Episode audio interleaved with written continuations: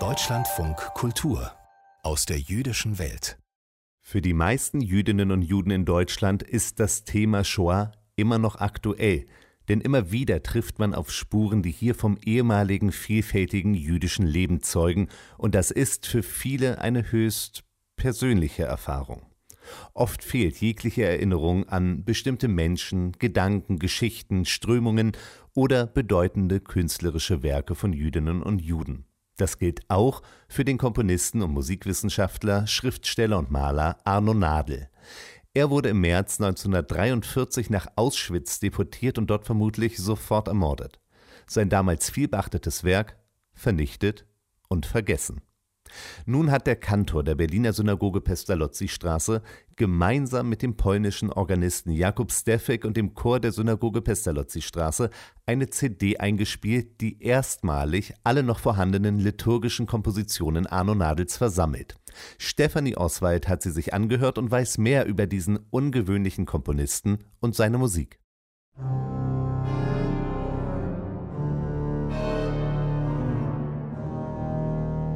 Klangkaskaden in einem Orgelvorspiel zu den jüdischen hohen Feiertagen. Sie bauen sich dramatisch auf, dann münden sie wieder in filigrane Melodien. Komponiert hat sie der Musiker Arno Nadel. Sein künstlerisches Schaffen war keineswegs nur auf Musik beschränkt und ist nach dem Zweiten Weltkrieg fast vollständig in Vergessenheit geraten. Ronald ist tatsächlich eine Entdeckung aus dem Grund, dass seine Musik, der in der 20 und 30er Jahre in Deutschland schon sehr vorwärts gekommen ist, einfach verschwunden war. Nach dem Krieg hat man nichts davon gewusst oder gehört. Selber habe ich das erst äh, vor zwei Jahren entdeckt.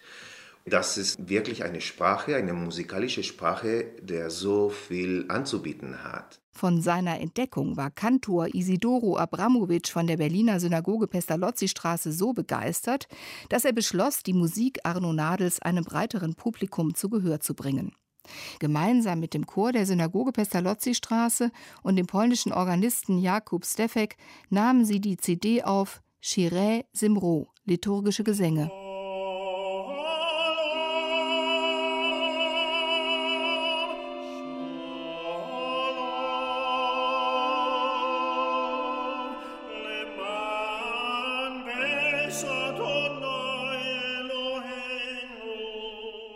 Was wir in dieser letzten CD aufgenommen haben, sind einige Sachen, die publiziert wurden und einige Sachen, die Manuskripte sind.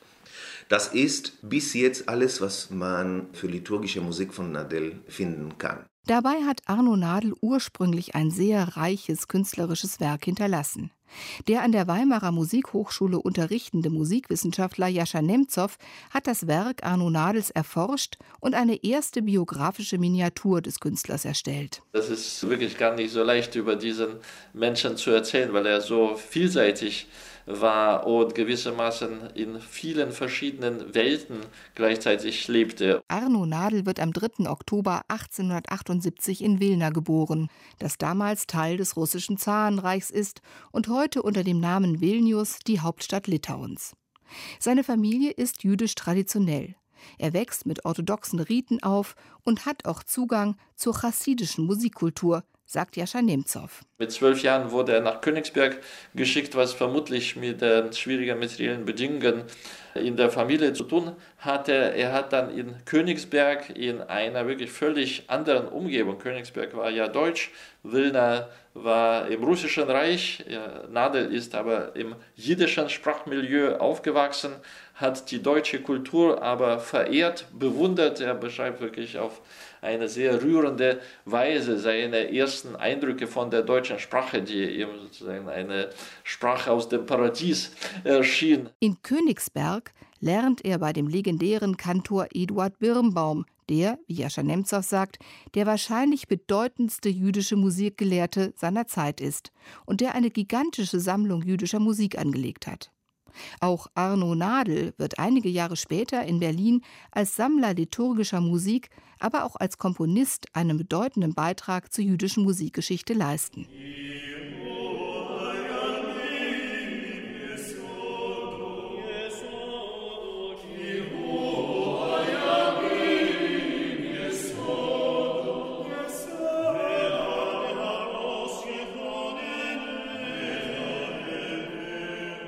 Mit 17 kommt Arno Nadel nach Berlin und macht sich bald einen Namen in der musikalischen Welt. Er wirkte hier in Berlin äh, an verschiedenen Synagogen als Chorleiter, er wirkte aber auch als Organist, er beteiligte sich auch am jüdischen Musikleben als Pianist und auch zunehmend als Komponist. Er hat nicht nur Originalwerke geschrieben, sondern vor allem auch unzählige Bearbeitungen von jüdischen Volksliedern. In seiner Arbeit zeigt sich, dass Arno Nadel ein sehr guter Organist war und dass er ein tiefes Verständnis des Musikinstruments hatte. Er benutzt verschiedene Klangspektren, das heißt, er war nicht nur ein guter Komponist, sondern hatte auch ein besonderes Interesse an der Orgel. But he was particularly interested in organ.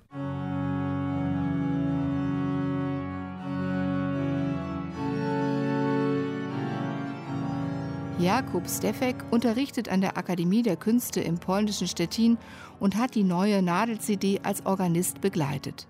Er und Kantor Abramowitsch sehen in Arno Nadel einen Modernisierer der Synagogenmusik. Arno Nadel moves forward. Arno Nadel bringt die Idee der Orgel in der Synagogenmusik voran. Vor ihm haben Komponisten die Orgel häufig nur benutzt, um den Chor zu unterstützen. Arno Nadel schreibt einen eigenen Orgelpart und führt so einen zweiten Chor ein. Einer besteht aus Singstimmen, der andere aus der Orgel. And the second choir is the organ. Arno Nadel konnte die östliche Musik perfekt, hat dann die westliche Musik auch fantastisch gelernt. Und er, er hat sich mit den traditionellen Motiven der jüdischen Liturgie beschäftigt.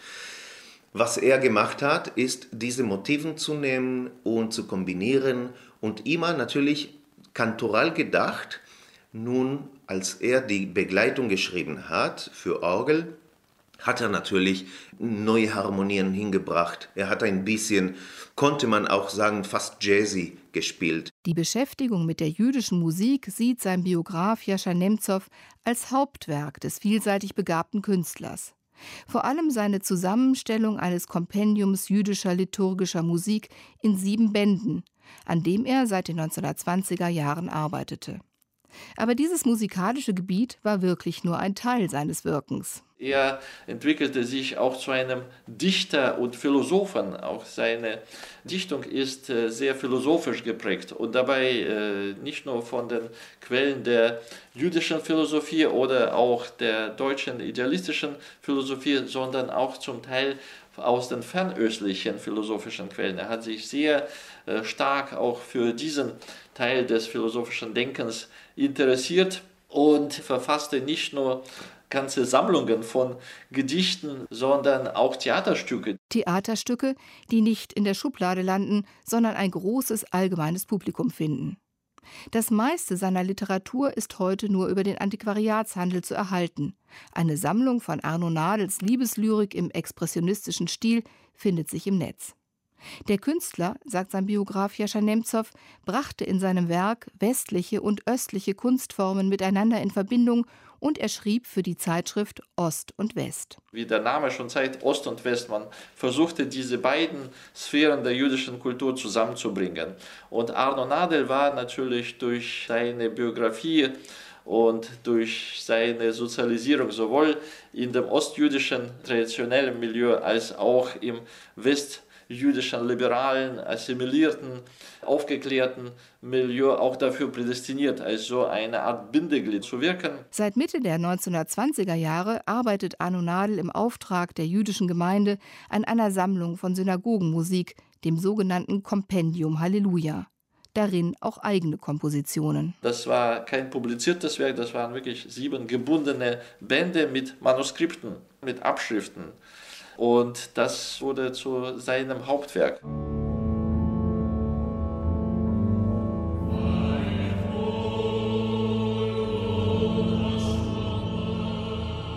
Arno Nadel schließt das Kompendium Halleluja wenige Tage vor der Pogromnacht im November 1938 ab. Wenig später wird er als einer von 30.000 deutschen Juden im KZ Sachsenhausen inhaftiert und gefoltert. Er versuchte auszuwandern, es war aber dann zu spät. Er hat wirklich lange noch offensichtlich auf eine Art Stabilität, wie auch viele andere Juden ja gehofft haben. Er hat dann aber angefangen, verschiedene Auswanderungsmöglichkeiten auszuloten, als das schon wirklich zu spät war. Seine Tochter und der Schwiegersohn, die sind noch entkommen. Seine Bemühungen, ins Exil zu gelangen, bleiben vergeblich. Am 12. März 1943 werden Arno und Anna Nadel vom Bahnhof Moabit nach Auschwitz deportiert und ermordet. Vieles von seinem künstlerischen Werk, das er der Malerin Käthe Kollwitz anvertraut hat, geht im Krieg verloren. Die Spur des Kompendiums Halleluja verliert sich nach dem Krieg in den USA. Das Tagebuch über die Erlebnisse in der NS-Zeit ist noch nicht veröffentlicht. Umso wichtiger, dass jetzt die liturgischen Gesänge verfügbar sind. Kantor Isidoro Abramowitsch. Wir freuen uns natürlich, das aufzuführen in den nächsten Monaten und hoffentlich Jahren.